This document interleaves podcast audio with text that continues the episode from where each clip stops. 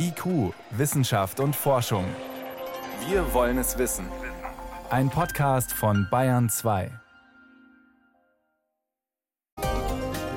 Less than one week before COP26 in Glasgow, we are still on track for climate catastrophe, even with the last announcements that were made. Wir sind nach wie vor auf dem direkten Weg hinein in die Klimakatastrophe, trotz aller Absichtserklärungen, sagt der UN-Generalsekretär. Gleich mehr dazu, auch wenn es vielleicht frustrierend ist.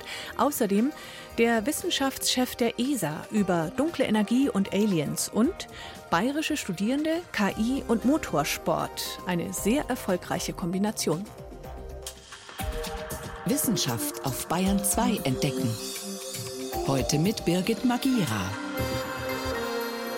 Viele Absichtserklärungen zum Klimaschutz, die gibt's schon. Endlich hat jetzt auch zum Beispiel Australien sich mal dazu durchgerungen, klimaneutral werden zu wollen bis 2050. Gleichzeitig will man als einer der größten Kohleexporteure aber nicht auf das gute Geschäft verzichten. Also wohl auch eine von diesen Ankündigungen, die so halb ins Leere laufen. In ein paar Tagen beginnt die diesjährige Weltklimakonferenz und gestern hat das UN-Umweltprogramm den Bericht vorgestellt, der aufzeigt, ob die einzelnen Länder ehrgeizig genug dabei sind beim Klimaschutz. In diesem Jahr ist der Einband dieses Reports knallrot. Der Titel lautet The Heat is On Untertitel Eine Welt der nicht eingelösten Klimaversprechen. UN-Generalsekretär Antonio Guterres hat ihn vorgestellt. The heat is on. And as the contents of the report show, the leadership we need is off. And far off. UN-Generalsekretär Antonio Guterres findet klare Worte. Der Klimawandel schreitet ungebremst voran, aber die Klimapolitik kommt nicht in Gang. Um weniger als 2 Grad, möglichst nur 1,5 Grad, soll die globale Durchschnittstemperatur steigen. Das haben die Staaten bei der UN-Klimakonferenz 2015 in Paris beschlossen. Jedes Jahr müssen sie beim Umweltprogramm der Vereinten Nationen, dem UNEP, ihre Pläne einreichen, wie sie das schaffen wollen. Und jedes Jahr dokumentiert ein UNEP-Bericht, wie groß die Lücke ist zwischen diesen Zusagen und dem, was nötig wäre. Sie ist immer noch sehr groß, sagt UNEP-Direktorin Inga Andersen. Die aktualisierten Pläne und andere inoffizielle Zusagen für 2030 reduzieren die Emissionen nur um weitere 7,5 Prozent. Um auf dem kostengünstigsten Pfad zu den 1,5 Grad zu bleiben, müssten wir unsere Emissionen aber um 55 Prozent senken. Und um 30 Prozent, wenn wir nur das 2-Grad-Ziel schaffen wollen, was wir aber nicht tun sollten. Es ist eine niederschmetternde Bilanz. Mit den derzeitigen Plänen würde die Durchschnittstemperatur nach UNEP-Berechnungen um 2,7 Grad steigen. Dabei mangelt es nicht an Gesetzen, Zielen und Strategien, um die Treibhausgasemissionen zu senken. Ein Team an der Universität Hamburg hat nun untersucht, warum diese Anstrengungen nicht fruchten. Die zentrale Frage war, wie plausibel sind bestimmte Klimazukunftsszenarien unter diesen Bedingungen, erklärt die Soziologin Anita Engels. Plausibilität heißt für uns ins Alltagssprachliche übersetzt, welche Entwicklung ist eigentlich realistisch zu erwarten? Wie können gesellschaftliche Dynamiken denn eigentlich angetrieben werden, die in diese Richtung die Gesellschaft voranbringen würden? Und was können wir jetzt im Augenblick an empirischen Daten beobachten, die schon in diese Richtung weisen? Zehn Bereiche wurden für die Analyse betrachtet, die solche Entwicklungen voranbringen können, sogenannte Treiber, die aber auch Bremser sein können. Einer davon ist die Klimapolitik, egal ob in Deutschland, der EU oder international. Auf der Ebene der Zielvorgaben hat eine Veränderung, eine Verschärfung in vielen Bereichen stattgefunden. Aber wir können eigentlich sehr deutlich sehen, dass diese notwendige Phase der Umsetzung anhand von wirklich überzeugenden Instrumentensets noch nicht so weit entwickelt ist.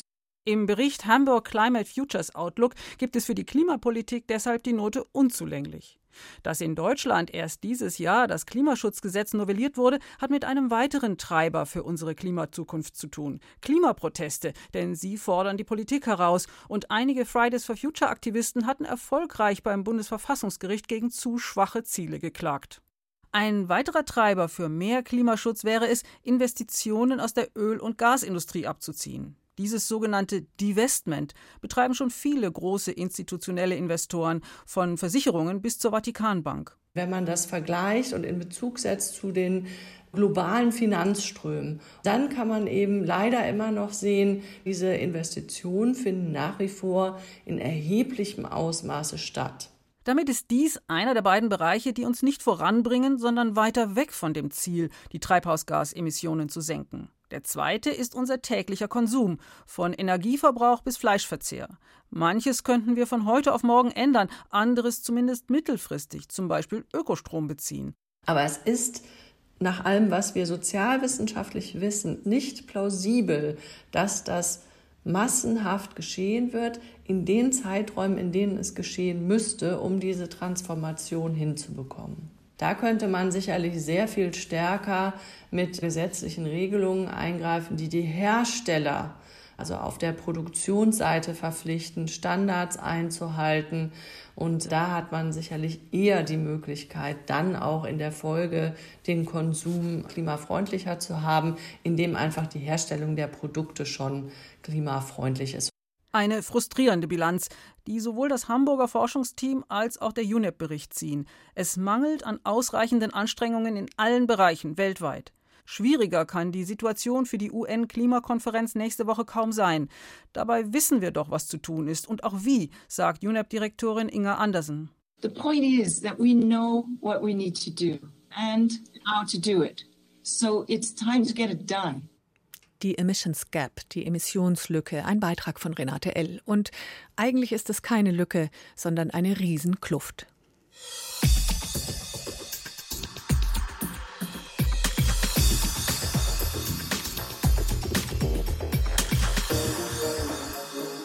Wie kommt man jetzt vom Klimaschutz zum Motorsport? Hm, klingt unvereinbar. Ja, und ob es die Formel 1 bis 2030 wirklich schafft, klimaneutral zu werden, wie sie angekündigt hat, Mal sehen. Also die Frage bei den lärmenden Rennwagen, ob das alles noch zeitgemäß sei, die darf man schon stellen. Gleichzeitig wäre es zu einfach, den Motorsport nur als bösen Klimakiller darzustellen. Vor allem die Königsklasse, die Formel 1, war und ist ein echter Technologie- und Innovationstreiber. Beispiel vergangenes Wochenende.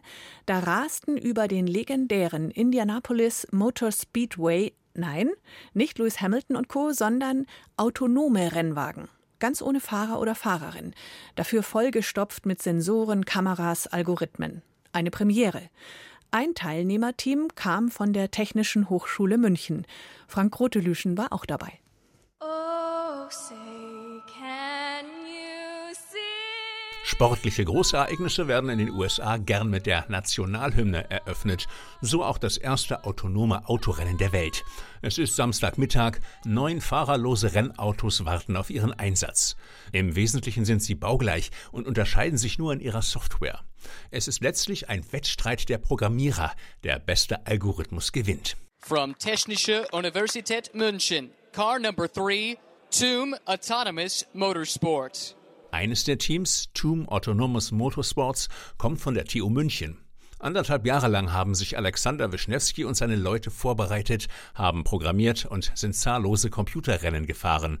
Im Sommer dann flog das Team in die USA und nahm seinen Wagen in Empfang. Wir hatten dann Zugriff auf unser Auto so Ende August, dann eigentlich richtig angefangen, unsere eigenen Sachen zu implementieren. Der Wagen steckt voller Sensorik, Kameras, Radar, Laser, GPS und ein Bordcomputer. Eigentlich war geplant, die neuen Roboterautos direkt gegeneinander fahren zu lassen. Das aber schien dem Veranstalter, dem Industriekonsortium Energy Systems Network, dann doch zu riskant. Die Technik schien noch nicht reif genug, die Gefahr von Kollisionen schlicht zu hoch. Deshalb entschied er sich kurzfristig für einen anderen Modus. Jeder Wagen soll für sich alleine fahren und das Team, das zwei Runden am schnellsten absolviert, kassiert die Siegprämie eine Million Dollar. Tomb Autonomous Motorsport on the track now. Das Rennen läuft. Zunächst die Ausscheidung. Die neun Wagen fahren nacheinander. Die besten drei schaffen es ins Finale. Die Münchner sind gleich als zweites dran. Top speeds there on the front straightaway, up over 130 miles per hour.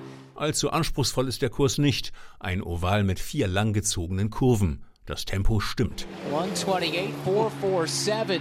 Der Rennwagen hat die fünf Meilen mit einer Geschwindigkeit von knapp 207 km/h bewältigt das reicht für die besten drei. wichtig war im ersten Lauf vor allen Dingen sich für das Finale zu qualifizieren und dann im Finale eben nochmal ein gutes Stück schneller zu fahren. Von den neun Teams kommen nur vier in die Wertung. Die anderen drehen sich auf der Strecke, touchieren die Bande oder kriegen ihren Wagen gar nicht erst in Gang. In der Pause tüfteln die Münchner nochmal an ihren Algorithmen. Eine signifikante Änderung zum ersten Run war auch, dass wir gerade auf den Geraden nochmal deutlich mehr Geschwindigkeit freigegeben haben und dadurch nochmal wirklich spürbar Rundenzeit rausholen konnten. Polymove on the racetrack. Das Finale beginnt mit Polymove, einem Team aus Italien. Das Auto ist vielversprechend unterwegs. Doch dann. They're coming into turn one and problems for Polymove. Hard impact into the outside safer barrier. Der Wagen fährt schräg gegen die Wand, der Frontspoiler bricht. Der Grund? Wir haben zwei GPS-Geräte an Bord. Das System ist also doppelt ausgelegt. Doch schon nach einer halben Runde haben wir das erste GPS verloren. Und dann vor dem Crash ist das zweite ausgefallen. Also waren wir praktisch blind. Als nächstes die Münchner und ihr Wagen liefert. Er schafft die zwei Runden mit einem Tempo von 219 km/h. That is a new record for autonomous race cars at the Indianapolis Motor Speedway. Zum Schluss der Sieger der Qualifikation, das Team Euroracing aus Italien, Polen und der Schweiz. In der ersten Runde ist der Wagen auf Rekordkurs, der Sieg scheint klar. Doch dann And the car has backed down to under 90 miles per hour, so some confusion here. Das Auto verliert an Speed, die zweite Runde absolviert es eher gemütlich. Wir hatten eine unglaubliche Geschwindigkeit drauf, großartig. Doch offenbar haben wir vergessen, dass wir nicht nur eine, sondern zwei schnelle Runden drehen müssen. Solche Fehler passieren, wenn es beim Programmieren schnell gehen muss. Und im Moment tut dieser Fehler wirklich weh. Ein simpler Programmierfehler entscheidet das Rennen zugunsten der Münchner und beschert ihnen das satte Preisgeld. Congratulations, what you did today was historical. I have your million dollar check. Wir haben ganz klar ein bisschen gebraucht, bis wir das so realisiert haben, gerade eben mit dieser Situation mit Euroracing zusammen. Ja, aber definitiv, ich glaube, wir können unglaublich stolz darauf sein, was wir als Team erreicht haben. KI-gesteuerte Rennwagen, eine Premiere. Und gleich ein Team aus Bayern ganz oben auf dem Treppchen. Herzlichen Glückwunsch zur Million. Hier ist Bayern 2 um gleich 18 nach 6. Bayern 2. Wissenschaft schnell erzählt. Das macht heute Priska Straub. Mhm. Und los geht's mit einer Nachricht von Aliens. Ja. Naja, gut. Also streng genommen ist es eine Nicht-Nachricht von Aliens. Ja, es geht da um ein ungewöhnliches Radiosignal, angeblich aus dem Sonnensystem von Proxima Centauri. Das ist der Stern, der unserer Sonne am nächsten ist, wird von zwei Planeten umkreist. Das Signal eingefangen hat das Parkes Radioteleskop in Australien vor einem knappen Jahr schon. Und damals war die Aufregung wirklich riesengroß. Absolut, weil es die einzige vernünftige Erklärung schien zunächst, es müssen Außerirdische sein. Astronomen lauschen ja schon länger gezielt ins All und wissen genau, wie sie dabei Störsignale filtern. Und dieses Signal hat damals eben alle Filter und Prüfungen passiert. Da blieb nichts anderes übrig als eine absichtliche Kontaktaufnahme. Jetzt die Ernüchterung. Weitere Kontrollmessungen haben ergeben, das Signal, das taucht leider sehr regelmäßig auf und vor allem auch dann, wenn das Teleskop abgewandt ist von Proxima Centauri. Es kommt also eindeutig von der Erde irgendwas, Ach. funkt da rein. Aber was denn? Ja, ist kurios, man weiß es einfach nicht. Es ist ein elektronisches Gerät, das Signale überlagert und verzerrt, aber man konnte es nicht finden. Also ein bisschen Geheimnisvolles bleibt erhalten. Mysteriös. Dann ganz anderes Thema. Sitting Bull, das ist ja der legendäre Stammeshäuptling und Medizinmann, hat für die Freiheit der amerikanischen Urbevölkerung gekämpft.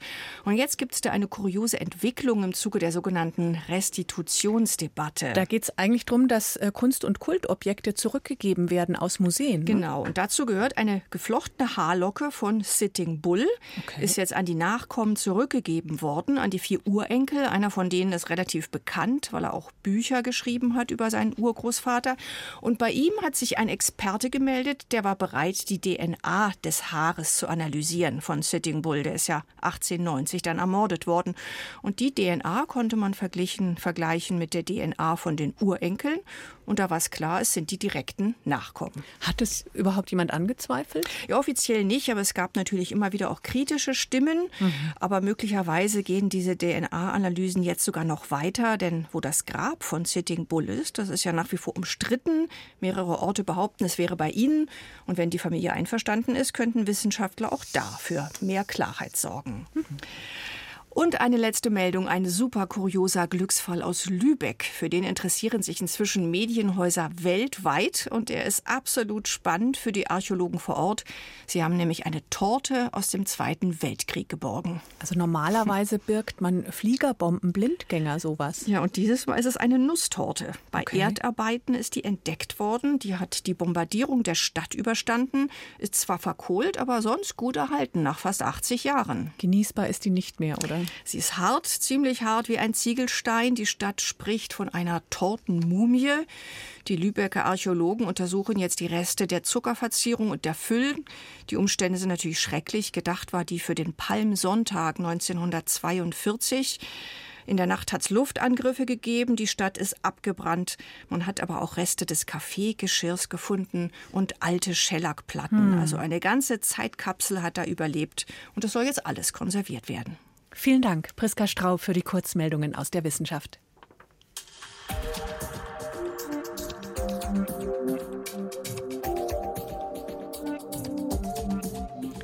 Nur eineinhalb Kilo Handgepäck. Für einen normalen Flug wäre das ganz schön wenig. In einer engen SpaceX-Raumkapsel ist das aber schon Luxus. Kommenden Sonntagmorgen hebt der deutsche Astronaut Matthias Maurer ab. Ziel internationale Raumstation ISS. Das ist für uns ein guter Anlass, mit dem obersten ESA-Wissenschaftschef, dem Astrophysiker Günther Hasinger, zu sprechen. Und zwar nicht nur über die aktuelle Mission Cosmic Kiss, sondern ganz allgemein über die europäischen Aktivitäten im All. Es geht um dunkle Energie, den heiligen Gral der Weltraumforschung und um die Hitze im Inneren eines Pizzaofens. Mein Kollege Stefan Geier hat ihn getroffen. Cosmic Kiss hat Matthias Maurer seine Mission auf der Raumstation genannt, eine Liebeserklärung an den Weltraum. Warum sind Sie nach so vielen Jahren Astrophysik immer noch verliebt in alles, was da draußen so passiert? Der Kosmos hat mich schon sehr, sehr früh fasziniert. Die Frage, woher kommen wir, wohin gehen wir, das ist einfach etwas, was immer aktuell ist und jeden Tag lernen wir was Neues, aber jeden Tag lernen wir auch mehr, was wir nicht wissen, sodass also unsere Ignoranz stärker wächst als unser Wissen. Dann machen wir uns mal auf so eine kleine Reise, erstmal relativ nah, die Forschung auf der Internationalen Raumstation. Eigentlich ist es ja Routine, dass Astronauten, Kosmonauten zur ISS fliegen, alle sechs Monate. Warum ist das trotzdem jedes Mal wieder ein Abenteuer? Jede dieser Missionen ist wirklich wieder einzigartig für sich genommen. Und es ist ja nicht nur die Wissenschaft, die natürlich im Zentrum steht, aber es muss ja auch an dem Ding rumgeschraubt werden. Also zum Beispiel wurden ja vor kurzem neue Solarzellen eingebaut. Es sind diese neuen Module gekommen. Es ist der European Robotic Arm gekommen. Also jedes Mal wird auch die Infrastruktur verbessert und damit erlaubt es einem natürlich auch die Forschung zu verbessern. Und die Forschung kann man entweder machen, indem man außen dran irgendwelche Geräte schraubt, die dann in den Weltall oder auch nach unten schauen, aber eben auch innen drin Labors, mit denen man Materialien überprüfen kann, lebenswissenschaftliche Experimente. Also da ist sehr, sehr viel im Laufen. Dann weiten wir doch mal den Blick, gehen ein bisschen weiter raus ins All. Wenn Sie den Reigen an europäischen Missionen anschauen, fliegen Sie, Herr Hasinger, lieber Richtung Sonne oder lieber zu irgendwelchen Asteroiden oder zu anderen Planeten? Also wir haben zwei große Themen. Einerseits das Sonnensystem selber. Das ist natürlich nicht nur Sonne, wo wir gerade zwei Sonden unterwegs haben, Bepi Colombo und Solar Orbiter. Wir schicken bald was zum Jupiter. Aber die Astrophysik selber, die den ganzen Weltraum im Blick hat, ist natürlich für mich besonders faszinierend. Und ich möchte auf einen unserer, sagen wir mal, Heroes abheben, das ist Gaia.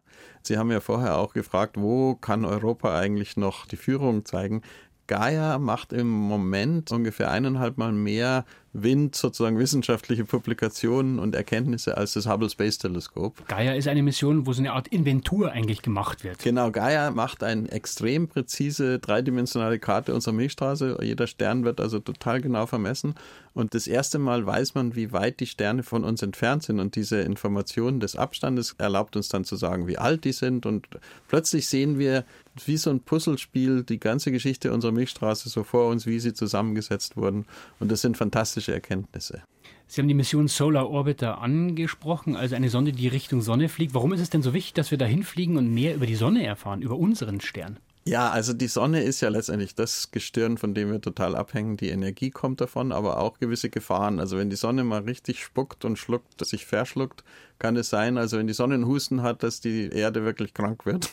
Zum Beispiel, wenn so große Sonnenstürme kommen. Wir verstehen immer noch nicht, wie das Magnetfeld der Sonne genau entsteht. Und es hat bisher noch kein Mensch eine Ahnung, wie die Sonne von oben ausschaut. Wir können die Sonne immer nur von der Seite sehen. Und wir wissen bei anderen Sternen, dass zum Beispiel die Polregionen unheimlich wichtig sind in dem Magnetfeld. Und Solar Orbiter soll als erste Mission so weit rausfliegen, dass es die, praktisch den Pol der Sonne von oben anschauen kann. Außerdem fliegen wir ungefähr auf ein Drittel des Abstandes und können alles genauer sehen. Also die Auflösung wird besser, aber insbesondere auch der Blickwinkel wird ganz anders. Aber heiß wird es auch. Sehr, sehr heiß, ja. Also höllisch. Dort ist es so heiß wie in einem Pizzaofen. Und deswegen haben beide Sonden, sowohl Solar Orbiter als auch Pepe Colombo, mussten ganz spezielle neue Entwicklungen haben. Also zum Beispiel die Solarzellen müssten komplett anders sein. Die Decke, mit der der eingedeckt ist, um die Wärme abzuhalten. Das sind fantastische Entwicklungen, die hauptsächlich in der europäischen Industrie gemacht worden sind. Dann richten wir doch den Blick noch weiter raus. Äh, das Sonnensystem ist ja für Sie als Astrophysiker eigentlich unser Hinterhof, könnte man sagen. Wenn wir noch weiter raus wollen, haben wir nur eine Chance. Wir müssen Teleskope bauen. Da steht eine große Wachablösung, könnte man sagen. Da. James Webb, das neue Teleskop, kommt, soll im Dezember jetzt starten. Ein gigantisches Teleskop im All. Wie wird das unseren Blick verändern? Hubble hat ja sichtbare Augen, also Augen so wie wir. James Webb wird seine Augen hauptsächlich im Infraroten haben, wo die Wärmestrahlung äh, gemessen wird. Und das hat äh, drei große Vorteile. Erstens, zum Beispiel, wenn Sie einen Menschen in einen Abfallsack stecken, in so einen schwarzen Sack, dann sehen Sie ihn nicht mehr. Aber wenn Sie eine Infrarotkamera haben, dann sehen Sie da trotzdem durch. Das heißt, wir können durch diese ganzen dunklen Gebiete in unserer Milchstraße und auch in anderen Milchstraßen durchschauen, wo man bisher nichts gesehen hat. Der zweite große Vorteil ist, wenn man Planeten um andere Sterne untersucht, deren eigenes Licht ist auch so mehr in der Wärmestrahlung, während der Stern im Sichtbaren ist. Das heißt, wenn man also im Infraroten beobachtet, ist man oft 1000, 10.000 Mal empfindlicher. Und dann das frühe Universum. Sie wissen doch, dass dieses Universum sich ausdehnt. Die Galaxien fliegen alle von uns weg. Je weiter sie weg sind, desto schneller bewegen sie sich von uns weg. Und manche bewegen sich so schnell von uns weg, dass ihr Licht schon praktisch gar nicht mehr sichtbar ist, sondern ihr Licht taucht im Infraroten auf. Und das ist das, was mich besonders interessiert, das erste Licht, das früheste Licht im Universum, was vielleicht 200 Millionen Jahre nach dem Urknall die ersten Sterne erzeugt hat. Heißt das, wenn Sie diese Planeten, die um andere Sterne kreisen, diese Exoplaneten ansprechen, dass James Webb möglicherweise uns auch ein bisschen mehr Aufschluss gibt, ob woanders Leben möglich ist? Ja, das ist eigentlich der heilige Gral sozusagen. Also was wir suchen, ist ein erdähnlicher Planet in einem sonnenähnlichen System, der dann auch noch möglicherweise so nah an der Sonne steht, dass das Wasser flüssig ist. Das ist mehr oder weniger der heilige Gral. James Webb wird da sehr, sehr nah hinkommen, aber es ist noch nicht ganz klar, ob wir den richtigen Planeten schon haben. Also das ist ein ganz, ganz spannendes Thema.